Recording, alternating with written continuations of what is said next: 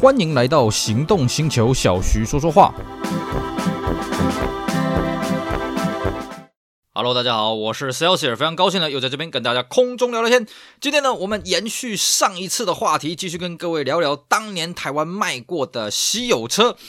好的啊，我们在上一集节目呢，跟大家进入到这个手牌的高级轿车啊，高级品牌了啊。上次的节目呢，我们跟大家介绍的这个当年 Volvo 850的手牌，以及这个 W124 Benz 的310手牌，当然中间还穿插一台 Volvo XC90 的手牌。这些车子都是当年这个台湾的代理商呢所引进的豪华品牌的首牌车啊，让人人家觉得有点冲突。哎，既然这个高高级车应该就要自排的，怎么这些车子有手牌呢？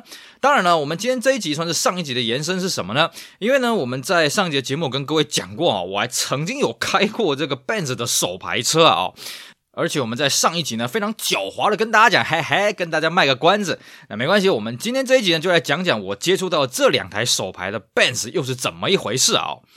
我们在读历史都知道啊，这个努尔哈赤啊，他要讨伐明朝的时候，他讲了一个东西叫做七大恨告天啊，说明朝呢啊，咱们呢让他有七件那个遗憾的事情啊，什么有的没的啊。在我玩车的过程当中呢，对于这个手牌车啊，我也有所谓的三大遗憾啊。那么这三大遗憾当中呢，有一个遗憾后来被补齐了，就是什么呢？其实讲白了，就是我有三台车子呢，曾经想买，但是没买到。不过呢，有其中一台车子失而复得。那么这台车是什么呢？就是 Safiro A32 的手牌啊，在我错失了第一台之后呢，呃，隔了三年之后，终于被我如愿以偿。那么剩下这两台车是什么车呢？嘿，就是我们今天要讲的主角，Benz 的手牌车。呃，话说啊，这个当时呢，这个我玩车也玩了一段时间了啊、那么那个时候我很喜欢手排车，所以到处去找这个有什么有趣的手排车啦。像我们上一集呢，跟大家聊到啊，聊到这个 Volvo 850的手排呢，就是我当时哎去物色到了好东西，而且里程数非常少了啊、甚至呢里程数还少到说这个这个保养厂，我第一次去啊、这个做点检的时候，保养厂还吓一跳，哦，这个车子只有只有这种里程，还当场跟我讲说你要不要卖啊、这个相当有趣的事情啊、哦。那么在找寻的过程当中，除了找到这台很有趣的低里程的 Volvo 八五零之外呢，哎，有有一阵子啊，这个手气特别的好，哎，陆陆续续出现一些奇奇怪怪的手牌车了。有一天呢啊，这个无意之间发现，哎，有一个这个中部的车行呢，出现了一台这个手排车，哎，这个车很有趣啊，这什么车子呢？是 SLK。我相信各位听到 SLK 应该就有印象哦，这是电动硬顶跑车嘛，哦，尤其在九零年代这个后期的时候发表说，哇，这个惊为天人呐！那个时候 SLK 啊，第一代 RE70 啊，在全世界都是大缺车啊。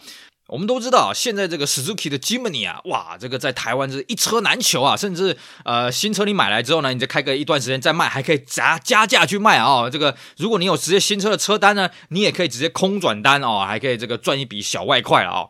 在当年 SLK 是卖到什么程度呢？因为 SLK 它的形象宣传太好了，太多人以为呢它就是全世界第一台电动硬顶量产的敞篷车啊，是不是？根本就不是。九零代还有一台三千 GT Spider 啊，只是因为它挂的是三菱，没有人记得啊。那个时候 SLK 啊，在台湾呢，其实中古车的价格都比新车贵了。那在欧洲甚至还传出什么？中古车价格是新车的两倍？为什么？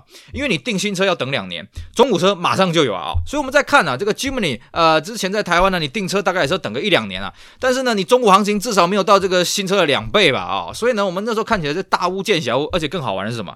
哎，这个 SLK 也不过就是这个呃，闽南话叫做呛秋啦哦，就是说也不过就嚣张个这个几年而已啊。你看现在的中古行情对不对？SLK 甚至比当时被他压着打的 BMW Z3 还要低，甚至低一半呢，是不是？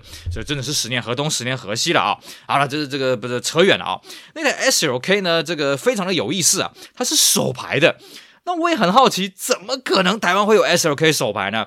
各位，这个上次跟各位讲这个。台湾的代理商当年卖过 W 二四的手牌嘛，啊，就是这个入门的两百，还有这个我们讲的这个二三啊，这个三百一的手排，当然三百一手牌这是很特殊的一批车了啊。之后呢，基本上我们就没听过九零代这个还有这个 Benz 还有卖过什么手牌，包括跑车系列什么 CLK 啦啊，这个什么后来的 E-Coupe 啊什么的都没听说过有这种车子嘛，对不对？所以我也很好奇，真的 SLK 有卖过手牌吗？那我去跟车商了解了一下，他说哦，因为这台车是美规的了啊，可能是留学生当年自办进口进来的。哦，那就有可能，因为我知道美规的 SLK 的二三零 K，它曾经有卖过一批手牌的 Sport 版本啊。哦，那我在猜这台车应该是这个版本吧。好啦，那既然有这种 Benz 的 SOK 手牌呢，当然也要去看一看嘛。这个时候手很痒啊，那我就跑过去了啊。于是呢，我就找了一天，正好出差的时候呢，啊，顺便这个绕绕过去看一下这台 SLK 到底是何方神圣啊。那么这台 S O K 呢也蛮好玩的啊，这 S O K 呢是这个黑色的啊，纯粹黑色的。那以我这个人身高一米八来讲啊，其实坦白讲，S O K 这个车子，哎，我坐起来大陆话就挺憋屈的了啊，在台湾这边要怎么形容呢？嗯，就是顶天立地吧。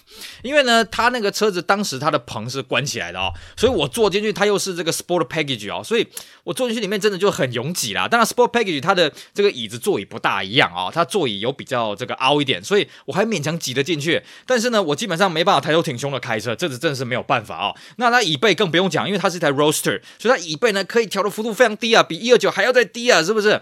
好啦，那我再看了一下这个车子，嗯，这个车子板件呢什么还算 OK 了，还算可以接受，外观也没有很漂亮了啊、那我大概看了一下，嗯，这个车子里里外外还行啦。但是各位，如果你有接触过 SLK 就知道啊，SLK 这个车子很大的麻烦就是它内装的环保材质啊。那这一台呢，在我当时在看车的时候，嗯，该出现问题的环保材质大概也都出现了。比方说呢，呃，这个 SLK 的仪表板有个很著名的东西叫做打地鼠，就是说呢，它的仪表中间有很多旋钮，对不对？你如果不小心那个旋钮咚就掉进去里面了。哦，就直接断脚，砰就掉进去了啊，就跟打地鼠一样。呃，这个当然是我们自己调侃了，或者在裂开啊什么的啊、哦。这台 SLK 呢，也大概也都中了，这个我不怪它，因为这种车子哦，你毕竟都已经十十几二十年了。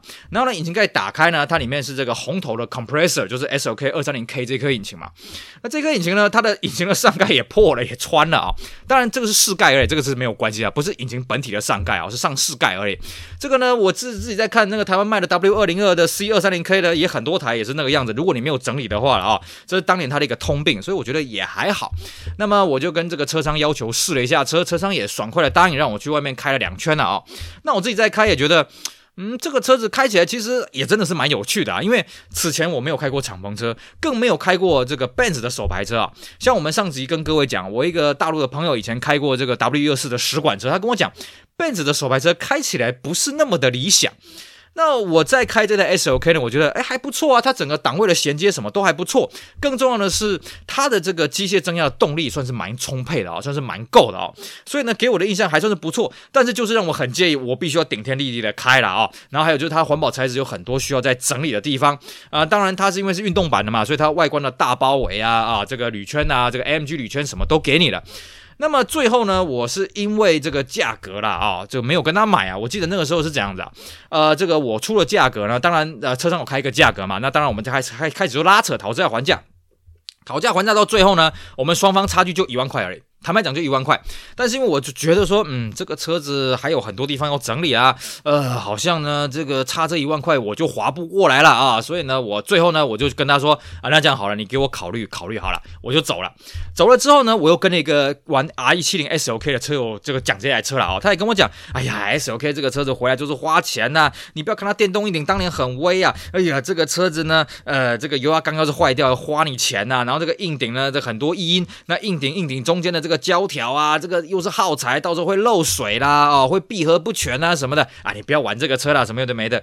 我想想也有道理了，哦，所以呢，后来呢，我就没有这个很积极的去追那台车。直到呢，这个隔天早上呢，印证了一句话啊，叫做“风一吹人醒了”啊。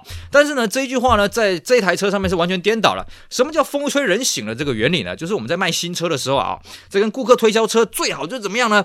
最好就是让他现场这个当场立签啊，当场即决。你不要让他这个风一吹人醒了就不买了啊。那我那一天呢是怎么样呢？哎，我风一吹人醒了。哇，我应该要买这台车才对。为什么？虽然它有很多这个可能要解决的问题啊，但是这台车车台本身是 OK 的了啊，车子本身引擎变速箱也没什么问题。最重要什么？它是一台手牌的 Benz 啊！哦，先不要讲它是 SOK，它是一台手牌的 Benz。我找手牌的 Benz 找好久啊。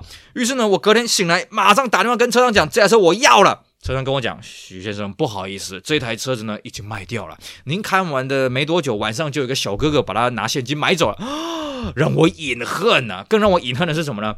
从此以后，我再也没有这台 SLK 任何的讯息啊，通通都没有。我本来还期待说，哎，这小哥哥或许哪一天呢，他买了之后，他会这个来网络上炫耀一下啦，或者说他整理不下去，他会脱手啦什么的，都不好意思，时至今日，通通没有消息。这是让我这个饮恨的这个手牌车的第一名啊，SLK 的手牌，所以我对这台车子印象非常非常深刻啊。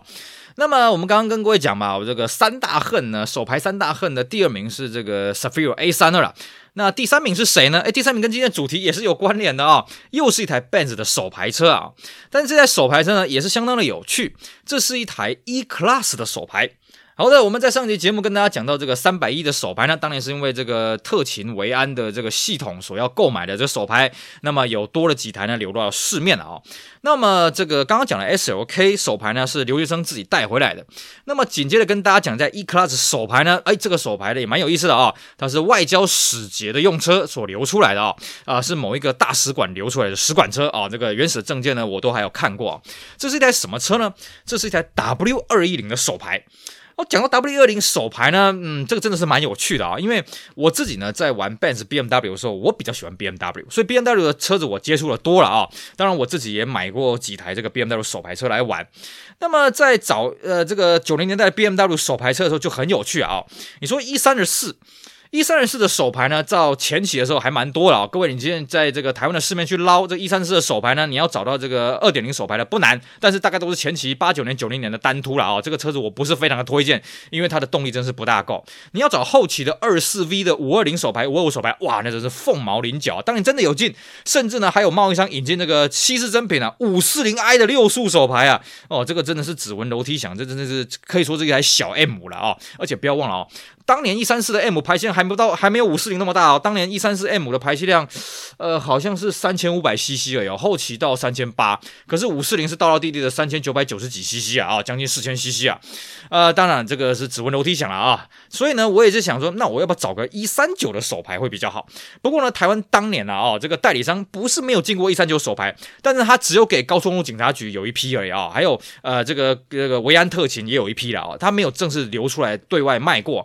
那我有找到几台呢？美规的这个一三十九的手牌，可是一三九手牌很好玩，它看来看去呢都是五速手牌，很奇怪哦，它好像要到八缸才有所谓六速手牌。基本上呢，这个五二五手牌我看过，五三一手牌我看过，全部都是五速手牌。那这个有趣的对照就出来了。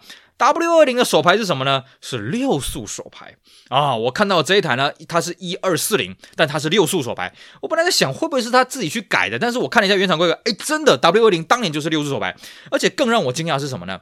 比起之前开的 SLK 呢，这台 W 二零我去试开了一圈哦，哇，真是好开呀！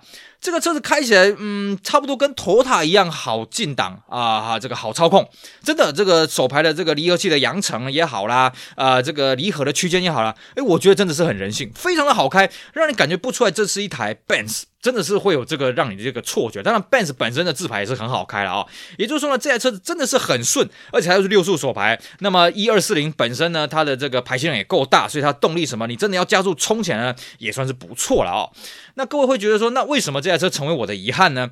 哎，很简单，因为还是价格谈不拢。因为呢，这个卖车的这位仁兄呢，他也知道这台车子的这个很稀有了啊、所以他价格开的我觉得是比较高，而且这台车子回来要整理东西，我觉得还蛮可观的了啊、所以呢，几经折冲，哎，他坚持不给杀。我那天真的现金都已经带了啊，呃，这是我的一贯策略啊，就是这个跟这个 Discovery 的这个节目学的。Do you have cash? I got a cash. 啊，Let's shake hands. 我用这个现金公式呢，它完全不为所动哦。坦白说了哈，这么坚决的卖方，我还真的是很少见了，不能说第一次见过，但是非常少见了啊。所以呢，最后就用几万块的价差饮恨了。不过呢，也蛮有意思的是什么呢？这台车后来我还有陆陆续续见过几次了啊，就是啊、这个车子后来呢，我想要本来我觉得要整理的地方，后来陆陆续续也被整理好了啊。那当然又这个就放出来卖，那这个价格呢，还是在我的预算之上了啊。所以呢，这台车子到底以后啊会。会不会有机会入手呢？其实我也很好奇啦。或许哪一天缘分到了，或许我哪天想通了，因为它真的是一台很稀有的 Benz 的手牌啊！哦，那但是呢，这个因为它要整点东西，真的我觉得还算是有一些这个要努力的地方了啊！而且它又不像 SLK，它是一台跑车玩具，哇，配上手牌那个细腻就更强了啊！这台 W 二零的手牌呢，嗯，对我来讲就是。刚刚好啦，呃，刚刚好及格了啊、哦！当然这是见仁见智啊，或许有一些人已经把这台车买走拿回去珍藏也不一定了啊、哦。总而言之呢，这台车子虽然不是代理商正式引进的，不过它也是台湾非常少见的九零年代末期的这个 Benz 的手牌了啊、哦。从外观上当然完全看不出来，这个非常的低调了，非常的有意思啊！所以呢，这台车子就成为我的这个手排车没有买到手排车的第三个遗憾啊！只是这个遗憾看起来，呃，是还有办法去补救的，因为这台车到到底在哪里，我大概也知道了啊！不像那台 SOK，呃，真的是一去不复返，呃，这就是缘分了啊！我觉得买车就是这样子，我们常讲所谓的掐 N 呐，哦，闽南话叫掐 N，中文叫做车缘啊，命里有时终须有，命里无时莫强求。好的，以上就是我们今天节目内容，跟大家聊聊 SLK 第一代的手牌，还有 W 二一零的手牌啊。当然了，这两台车的介绍方式呢，跟前面几集不大一样啊。这今今天这一集呢，主要是用我一个买车啊没有买成的一个角度啊，来讲讲当年跟这些车接触的故事啊。那至今还是让我这个念念不忘这两台神奇的 Benz 手牌。也希望大家会喜欢今天的节目，并且继续支持我们其他精彩的节目内容。我是 Celsius，我们下回再聊喽，拜拜。